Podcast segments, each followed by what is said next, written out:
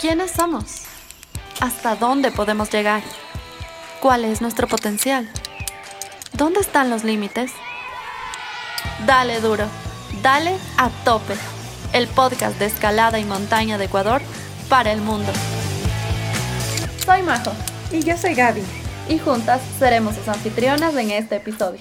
Bienvenidas y bienvenidos.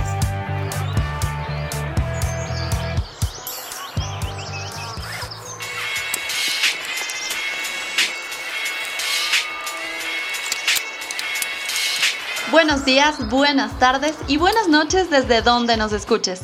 En el episodio número 14 de Atope Podcast tenemos un formato diferente, pues estaremos hablando con tres invitados muy especiales. Ellos son Rapper, Manuel y Roberto. Los tres tienen algo en común y es su conocimiento y amor por el acantilado, también conocido como La Chorrera, ubicado al pie del punto más cercano al sol, el Chimborazo.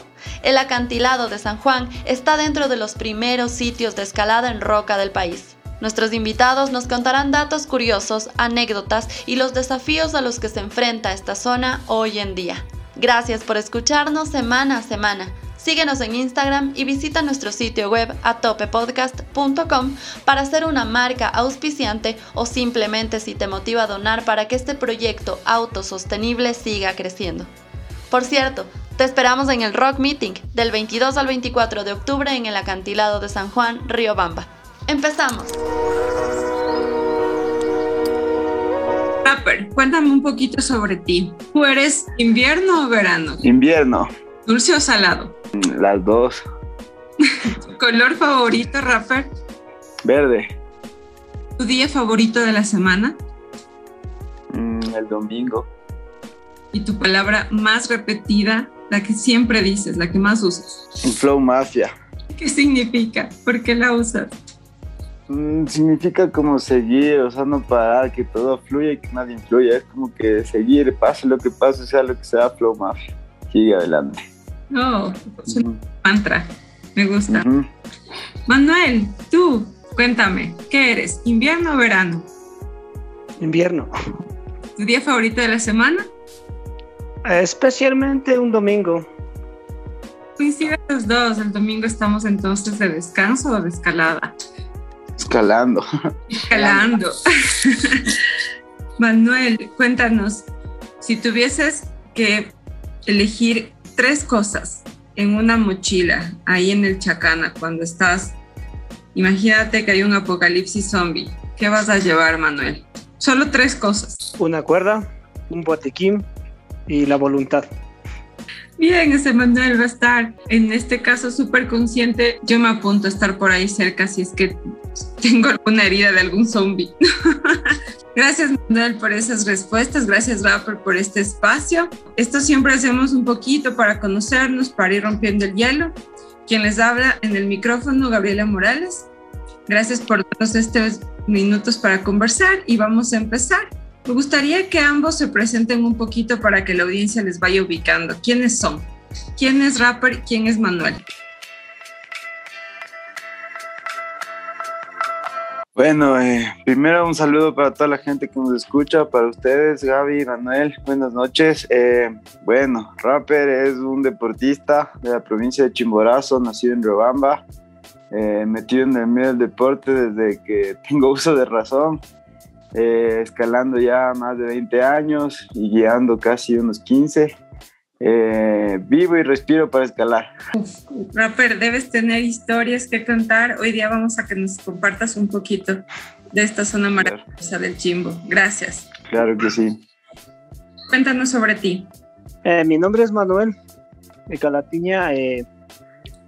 yo nací a 4.000 metros en la zona de escalada ahora que San Juan denominado, ha posicionado este lugar como San Juan.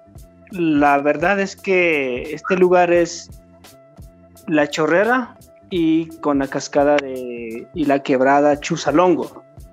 Y bueno, no empecé muy tarde, pero empecé haciendo deporte, vivo haciendo deporte, hago montaña, hago algunas otras actividades Hoy vivo cerca de Riobamba, unos 25 minutos en la cara sur de Chimborazo. Eh, también eh, trabajo como guía de montaña. Mm, ahora, desde hace unos años que empezamos el proyecto Chacana como un emprendimiento, eh, también asumiendo lo que es la administración del emprendimiento con una asociación. Eh, con la gente local de ahí. Qué bien, Manuel. Muchas, muchas, muchas felicitaciones por el Chacana y por el desarrollo que este brinda al sector del acantilado de San Juan. Estamos muy contentos de tenerles a ambos el día de hoy y quiero preguntarle a Rapper que nos cuente sobre el desarrollo de la zona de escalada, cómo son, fueron sus inicios y hacia dónde va. ¿Cuáles son estos desafíos? Bueno, la escalada en el acantilado, la verdad, inicia a finales de, de los 90 más o menos por el año 1996, cuando la Federación Ecuatoriana de Andinismo eh, hace un curso de apertura de, de, rutas en roca. Entonces invita a unos instructores españoles para que den las clases, para que enseñen cómo, cómo taladrar, cómo limpiar una ruta, cómo dejarle una, a una pared que es una posible vía eh, dejarle lista para que la gente pueda escalar.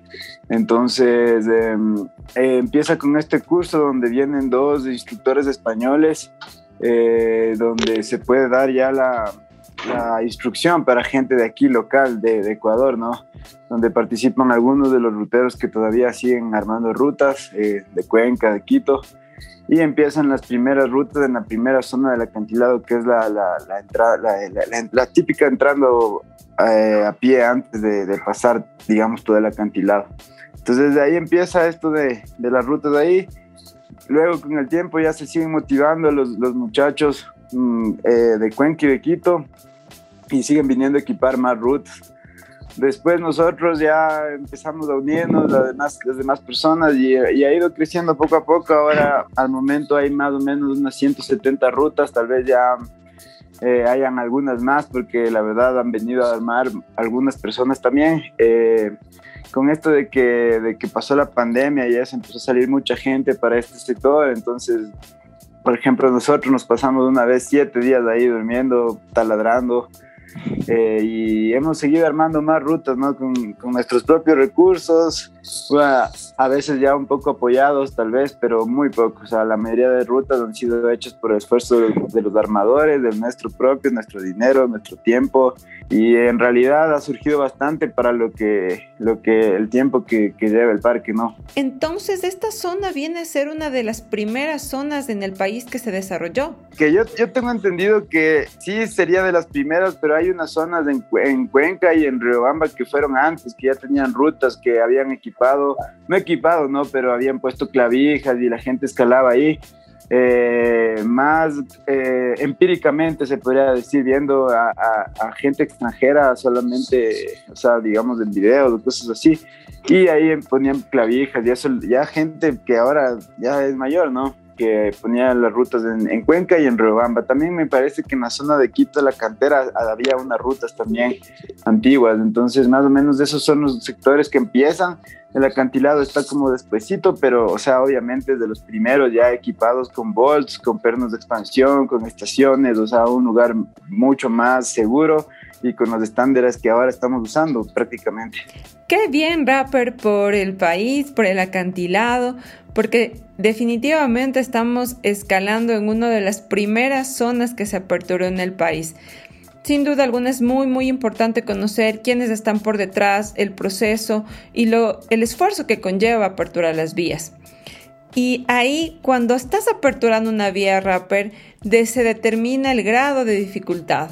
Y aquí también sabemos que está la ruta más dura del país, un 8C, encadenado por dos personas hasta ahora de lo que se conoce, y uno de ellos un ecuatoriano. Cuéntanos más sobre esto. Sí, Gaby, en realidad la ruta más dura del país está aquí en el acantilado de San Juan que se llama John Wild and Free y es de grado 8C. Es la ruta más difícil hasta el momento en el país eh, que ha sido confirmada el grado. Hay un montón de rutas más, 8B, 8A, que también están confirmados, pero más que esta ruta no, no, no hay otra que se haya encadenado y que se pueda decir si es más difícil que esta. Eh, esta ruta fue equipada para la competencia de escalada en roca organizada por Monodedo hace algunos años.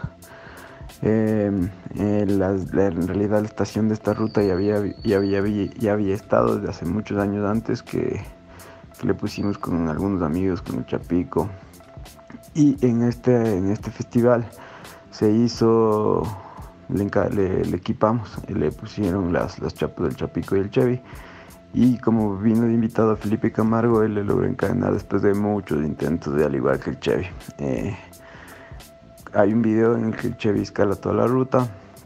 Es un extraplomo súper fuerte, es una ruta súper cortita, muy de boulder y con más o menos unas 6 o 7 cintas. Es una ruta súper corta, pero súper dura. Entonces, esta ruta se puede decir que es la única confirmada porque ha sido encadenada y que se puede decir que es 8C.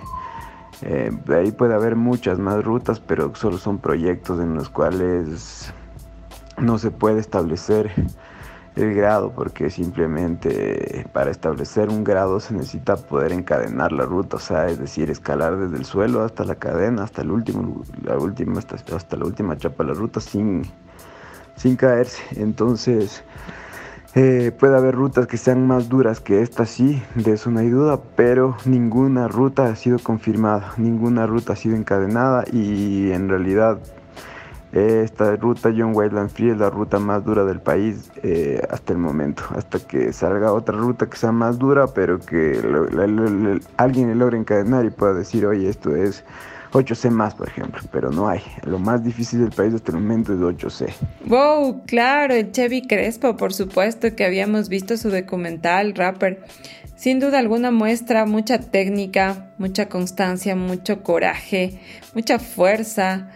Son unos pasos increíbles, un boulder en roca como mencionas. Eh, fueron creo entre tres a cuatro intentos, luego se le vio al Felipe encadenar muy muy muy buen documental. Estamos muy contentos por el Chevy, felicitaciones, abiertas las puertas de a tope para una entrevista cuando estés libre, nos encantaría. Y bueno, como el San Juan tiene muchas historias, ahora queremos escuchar las suyas. Cuéntanos una anécdota. Rapper, quiero escucharte. Bueno, en realidad, muchas sí, bastantes anécdotas en el acantilado, porque he pasado toda la vida desde que me acuerdo, desde hace 20 años yendo a escalar allá.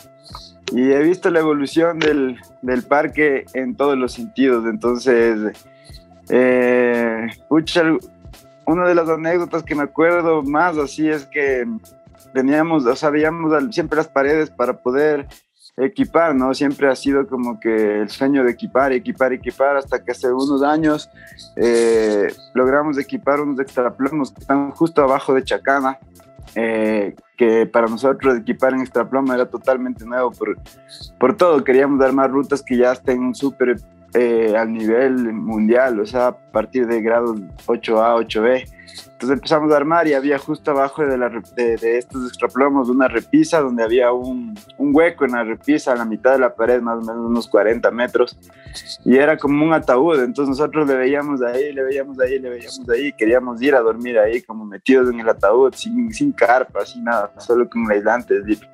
Entonces pasó el tiempo y justo la semana que te cuento que fuimos a dormir en la pandemia, eh, logramos llegar allá, subimos y nos dormimos ahí. Y, era súper chévere, súper loco porque los tres metidos ahí en, en, el ataúd, ¿no? Entonces al, me acuerdo que alguien se despertó a la, a la madrugada y, todos ahí dormidos como muertos. Entonces fue algo locazo porque era como que todos ahí metidos en el ataúd, literalmente, ¿no?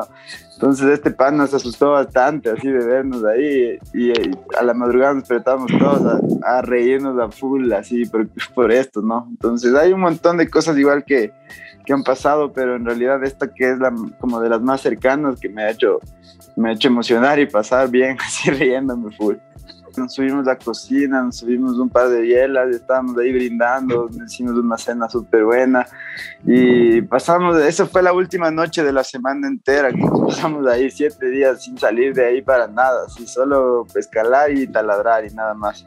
Entonces fue increíble pasar ahí, un sueño que teníamos y que cumplimos. Espera, esta anécdota te acaba de dar sed, ¿verdad? A nosotras también. Y te queremos recordar que este podcast es posible gracias a El Duende, la cerveza artesanal hecha con agua de manantial. Su sabor es único e irrepetible, al igual que nuestros invitados e invitadas. Ahora sí, continuemos. Tu turno, Manuel. ¿Qué anécdota tienes del sector de la escalada, del chimborazo quizás, los hieleros famosos de este sector? La primera vez al chimborazo hacia el refugio, refugio fui, fui a los ocho años quizás, en Fiesta de las Nieves. Me acuerdo después, unos años tardes, regresé también ya a escalar. Eh, y claro, de los 18 glaciares que tiene Chimborazo, hoy queda solamente por contar y eso es triste también. Eh, conozco todas las caras de la montaña, he escalado también casi todas las cumbres en realidad.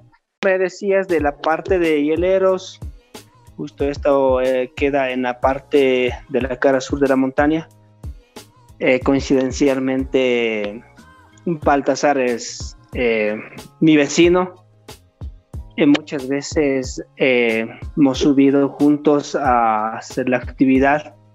Yo no he extraído hielo, pero he acompañado eh, hacer algunas producciones para televisiones y canales que han hecho a él algunos videos y documentales. Bienvenido Robert a Tope Podcast y bienvenido a esta noche en esta conversa sobre el acantilado de San Juan. Llegaste a la anécdota. Cuéntanos, ¿qué historia tienes para compartir? Eh, sí, bueno, eh, anécdotas siempre hay, ¿no? Hay muchísimas. Eh, dentro de mi aspecto de vida profesional, pues varias veces he podido tener el gusto de estar visitando el, Chimborazo. En mi etapa montañera también estuvimos en San Juan, haciendo escalada, haciendo algunas, algunas cosas de ahí, ¿no? Pues creo que la, cosa más divertida ahora es divertido, obviamente, ¿no? En ese momento fue un susto grande. Estábamos haciendo una escalada eh, clásica, es decir, utilizando nudes, unos friends, con, eh, con mi amigo Roberto Narváez. Eh, justo era una, una, salida que habíamos tenido programada para allá, escalar, hacer algo de, de, de escalada artificial un poquito. Y pues yo subí el primer largo en una de las paredes, como por la mitad de la estas, no recuerdo todas las zonas, todas las vías, no recuerdo cómo, cómo podría describir el rapper, por ejemplo, pero eh, como por la mitad del sector de la mitad hicimos este, esta escalada, ¿no? Entonces yo hice el primer largo, le estaba asegurando a mi compañero, él iba para el segundo largo y de pronto salió volando que se nos fue toda la estación y de la estación nos quedamos suspendidos de un nud y esa nud fue la que nos evitó pegarnos un madrazo de unos 10 metros siquiera, ¿no? O sea, que era caída libre y fija. Esa nud, imposible volverla a sacar. Tiempo después, eh, no sé, como un mes después, había recuperado ese, ese nud el, el Daniel Carrión, el Bagre. Entonces, nos pedía una recompensa de alguna manera, pero a la final es que no había cómo encontrarle al Bagre si no eran las competencias de escalada y había que esperar creo que un par de meses o algo así para volverle a encontrar al, al, bagre a que nos devuelva, ¿no? Al final nos devolvió como al año esa nud y al Roberto Narváez esa nud era, había sido eh, prestada del Club Andidismo de la Católica y cuando tú no devolvías un equipo te colocaban una multa, como era como algo así como que 5 dólares a la semana, ¿no? O sea, debía algo así como 200 dólares por una nud, costaba mucho más que el valor propio de la NUT, ¿no? Al final, fin de año, llegó y entregó la NUT y le, le perdonaron todas las deudas, ¿no? Que, que, tenía acumuladas de alguna manera, ¿no? Cosas que pasan y que, que, suceden en San Juan, ¿no? Lindo lugar, hermoso sitio que ustedes tienen, eh, básicamente la zona más importante de escalada que tiene el país. Existirán nuevos proyectos o, nueva, o nuevos sitios donde se, se haga y tal vez que sean mucho más maravillosos, pero el paisaje, que tienen en San Juan, el, chimborazo, la cascada, todo el tipo de animales que hay ahí, ¿no? O sea, alguna vez, en alguna noche que estábamos ahí escalando, me acerqué cerca de la cascada y ahí, ahí me parece que un árbol había ahí. Encontramos unas lechuzas, ahí, un búho alemán ahí, eh, haciendo sus sonidos clásicos era, eran como las 6 y 40, puede ser, no oscurecía, estaba bien tenue la, la, la, luz ya, pero se le apreciaba claramente al búho ahí haciendo un poco sus, sus, sus eh, articulando sus sonidos, ¿no? Lindísimo, o sea, eso, verle en un sitio natural así, a esa altura, increíble para mí. Un espectáculo mágico, maravilloso, sin duda alguna. Qué hermoso, gracias por compartir. La siguiente pregunta va dirigido a los tres para hablar sobre los desafíos que esta zona está enfrentando actualmente. No todo es color de rosa y sabemos que tenemos que trabajar muy duro para seguir conservando este sector. Cuéntenos. Mm, bueno, yo pienso que los desafíos más grandes que hay ahorita es poder eh, concienciar a la gente que acude al lugar, al parque, a escalar, a caminar, a acampar, a mirar a que, a que tome conciencia que es un lugar que es increíble, que hay que cuidarle, que hay que mantenerle, como tú dices, igual que antes. Entonces, eh, esto va de la mano por, con toda la gente que utiliza el parque, los, los escaladores, los turistas, los campistas, porque eh, nosotros como aperturistas, nosotros siempre hemos tratado de conservar eso. Por ejemplo, lo que menciona el Robert ahorita de los búhos y las lechuzas, nosotros hemos visto un montón de nidos, un montón de, de, de hábitat ahí, ¿no? Incluso he visto zorros andinos ahí dentro del acantilado. Entonces siempre hay que conservar eso. Cuando nosotros equipamos las rutas, evitamos eh, romper ramas o, o, taladrar donde está cerca los nidos de los animales, ¿no? Por esto mismo, para que no se vayan, para que no se asusten. Yo muchas veces he estado escalando y me he encontrado con el búho este, que es gigante, de más o menos unos 50 centímetros, así, de frente y con las alas que, que cuando abre las alas es súper grande, es intimidante los ojos, las, garras, le, he visto así súper cerca y, y entonces es hermoso, o sea, poder tener ese privilegio es increíble. Aparte de, que, de que la naturaleza es increíble también ahí, hay ahorita gente que es súper, súper inconsciente que por no ir a buscar leña que esté seca arranca las, las, las, ramas de chuquiragua o, hace fuego donde les da la gana, hacen sus necesidades cerca del río, sabiendo que este río es del agua también para gente que, que vive mucho más abajo de las faldas del Chimborazo. Entonces yo pienso que el, desafío principal es ese, el concienciar a la gente, porque mucha gente que no está acostumbrada a esto de la naturaleza va y por no subir una funda de basura deja botando la basura, por la pereza, por el cansancio. La otra vez, hace un tiempo, igual unas personas botaron leña desde arriba, desde, desde arriba del cañón hacia el suelo para no cargar la leña, o sea, botando desde arriba, 60 metros. Y así he visto un montón de cosas que son un poco a veces como estúpidas, tal vez, como por ejemplo botar las maletas, los sleeping desde arriba para no bajar cargando y cosas así que, pucha, en realidad tú ves y dices, o sea, ¿qué onda? No, no puedes cargar un ratito y por la presa botas desde arriba y puede caerle a alguien abajo, o sea, puede ocurrir un montón de accidentes.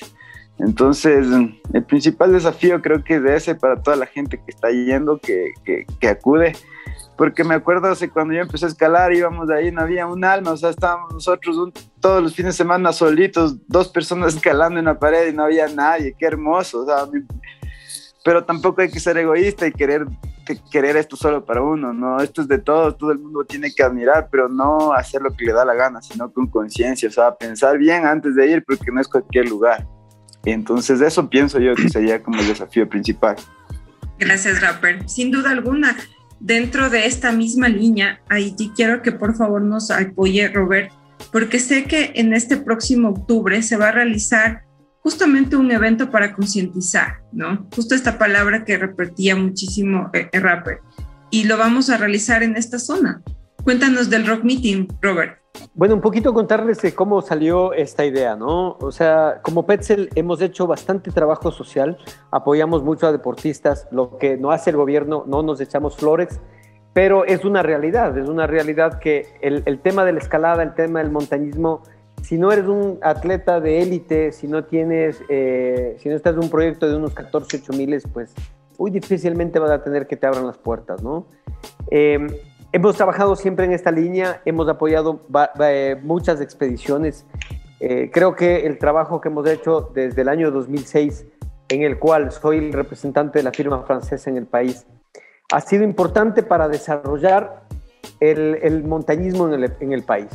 gracias a ello, gracias al aporte y gracias a que con ello los deportistas han podido salir adelante, han tenido el material y la confianza para hacer, se han hecho grandes cosas, ¿no? Eh, las expediciones internacionales, las aperturas de nuevas rutas, es un poco en parte de ello, ¿no? Siempre quise hacer algo relacionado a la actividad deportiva, no como una competencia, sino más bien una actividad. Eh, no le encontramos todavía la, lo adecuado como para poderle enfocar, pero después de la pandemia nos hemos visto y hemos visto algo muy singular.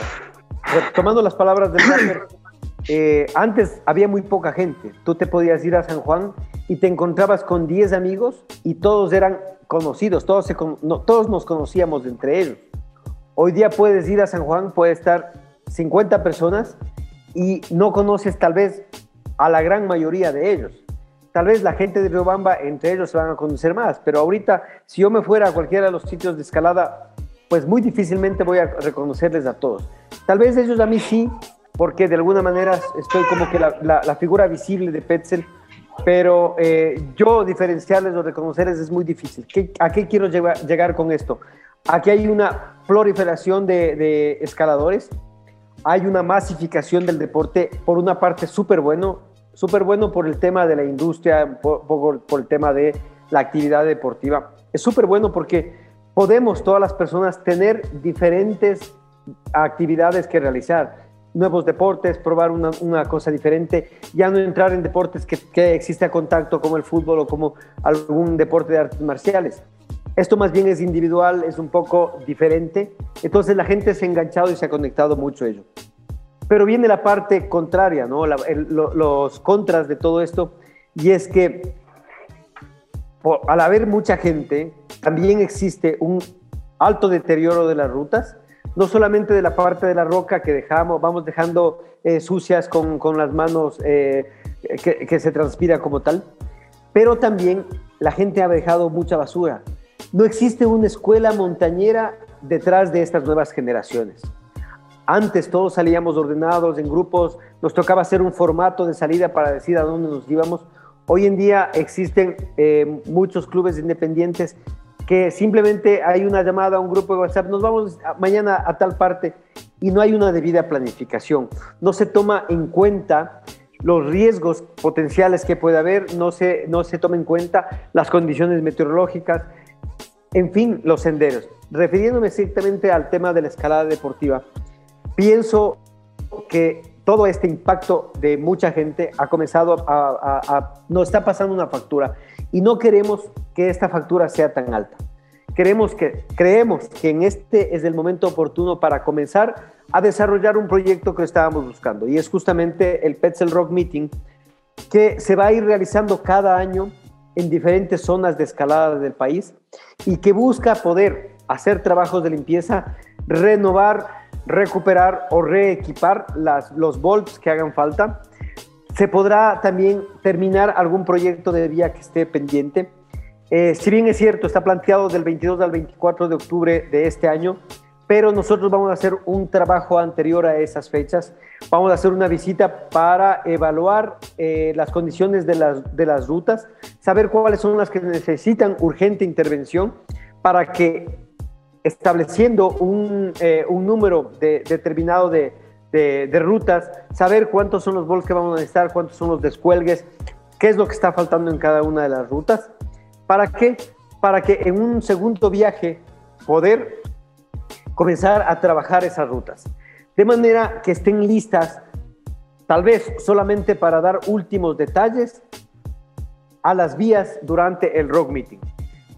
Durante esos días, ¿qué vamos a hacer? Vamos a ofrecerles, a, vamos a, con el apoyo de muchas personas que se van a, a, sumar, estoy seguro, y la ayuda de todos los atletas Petzel aquí en Ecuador, ellos se están comprometiendo, están haciendo un trabajo súper importante de, difusión para poder tener la mayor, mayor cantidad de voluntarios y poder hacer una minga de limpieza, a desentar los, los lugares, limpiar todas las zonas donde se han hecho eh, fogatas, donde quiera.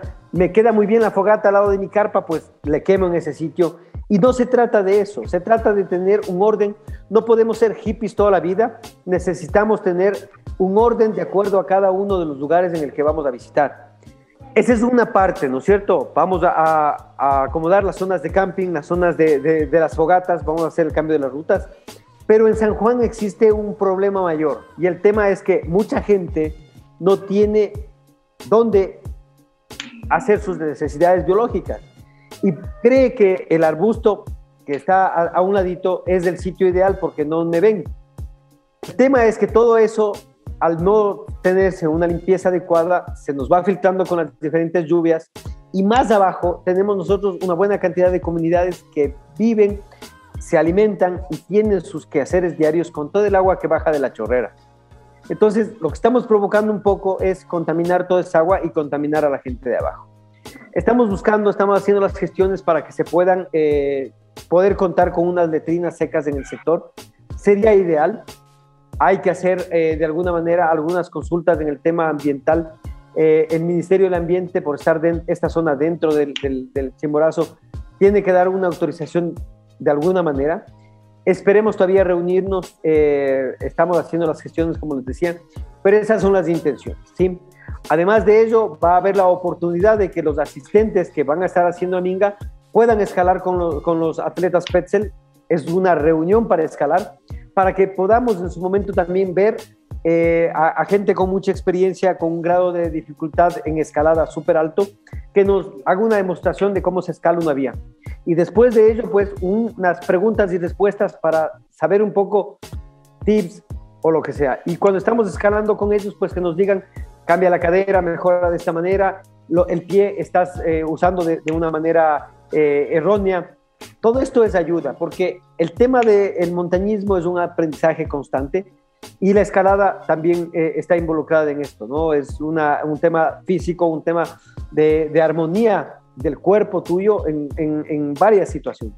Entonces eso busca el Rock Meeting. Para eso nos estamos basando. Tenemos el apoyo también de Manuel que nos está apoyando mucho, el rapper, otros atletas de la misma manera. Buscamos sumar a esto gente que, que instituciones sobre todo, ahí es donde estamos buscando la manera de despertar el apoyo del, municipio de la ciudad de Riobamba, ya que esta actividad, si bien es cierto, va a ayudar a limpiar, pero a futuro va a dejar un sitio apto para que sigan llegando más visitantes y las comunidades aledañas, el turismo comunitario se beneficie de la visita de los escaladores. De eso se trata, de eso se trata el Rock Meeting, hacer un trabajo responsable mirando siempre con una labor social hacia adelante. Qué bien por el acantilado, por los deportistas que amamos de estar visitando este sector semana a semana. La escalada, el montañismo lo merece. Muchísimas gracias Robert por esta iniciativa que sea la primera de muchas más. Nos vemos entonces este 22, 23 y 24 de octubre en el Rock Meeting en San Juan. Gracias Rapper, gracias Manuel y gracias a todos los escuchapots que nos siguen semana a semana. No olviden de seguirnos en nuestro Instagram como Atope Podcast y visitar nuestro sitio web www.atopepodcast.com.es. Hasta la siguiente semana.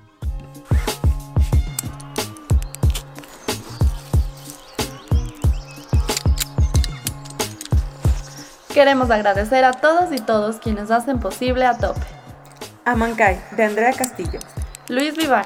Estudio Llanos.